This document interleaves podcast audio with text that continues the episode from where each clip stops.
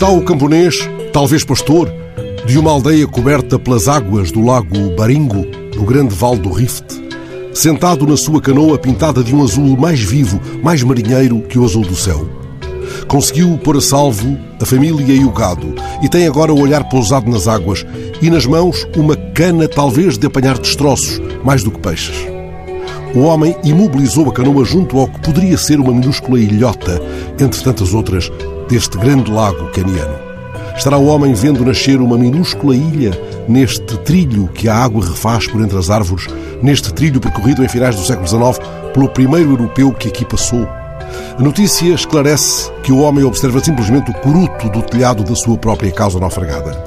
O homem prescruta esse, agora inútil, baluarte de colmo, como se pescasse um peixe perdido no telhado, fracassado o intento de aprender a voar.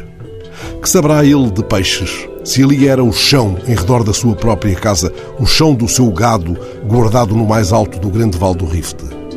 Talvez o homem interpele, afinal, simplesmente o espírito das águas, sabendo, mesmo sem ter lido Goethe, que a alma do homem é como a água e o destino do homem é como o vento. Correm para este lago vários rios e de todos saberá ele o sotaque e o tropel.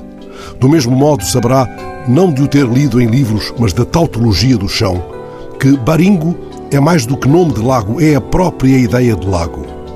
Talvez saiba ainda o homem também da gazela a que foi dado o nome do tal primeiro europeu que por ali andou, um geólogo escocês chamado Joseph Thomson. Da expedição de Thomson não resultou ferido ou morto, não há dela registro de confronto ou de hostilidade tinha o escocês um lema: aquele que vai com suavidade vai em segurança, aquele que vai em segurança vai longe. O fio de suavidade que conduziu o geólogo escocês há século e meio parece guiar ainda este aldeão do Rift, aparentemente ocupado a pescar a alma da água com uma estranha paciência.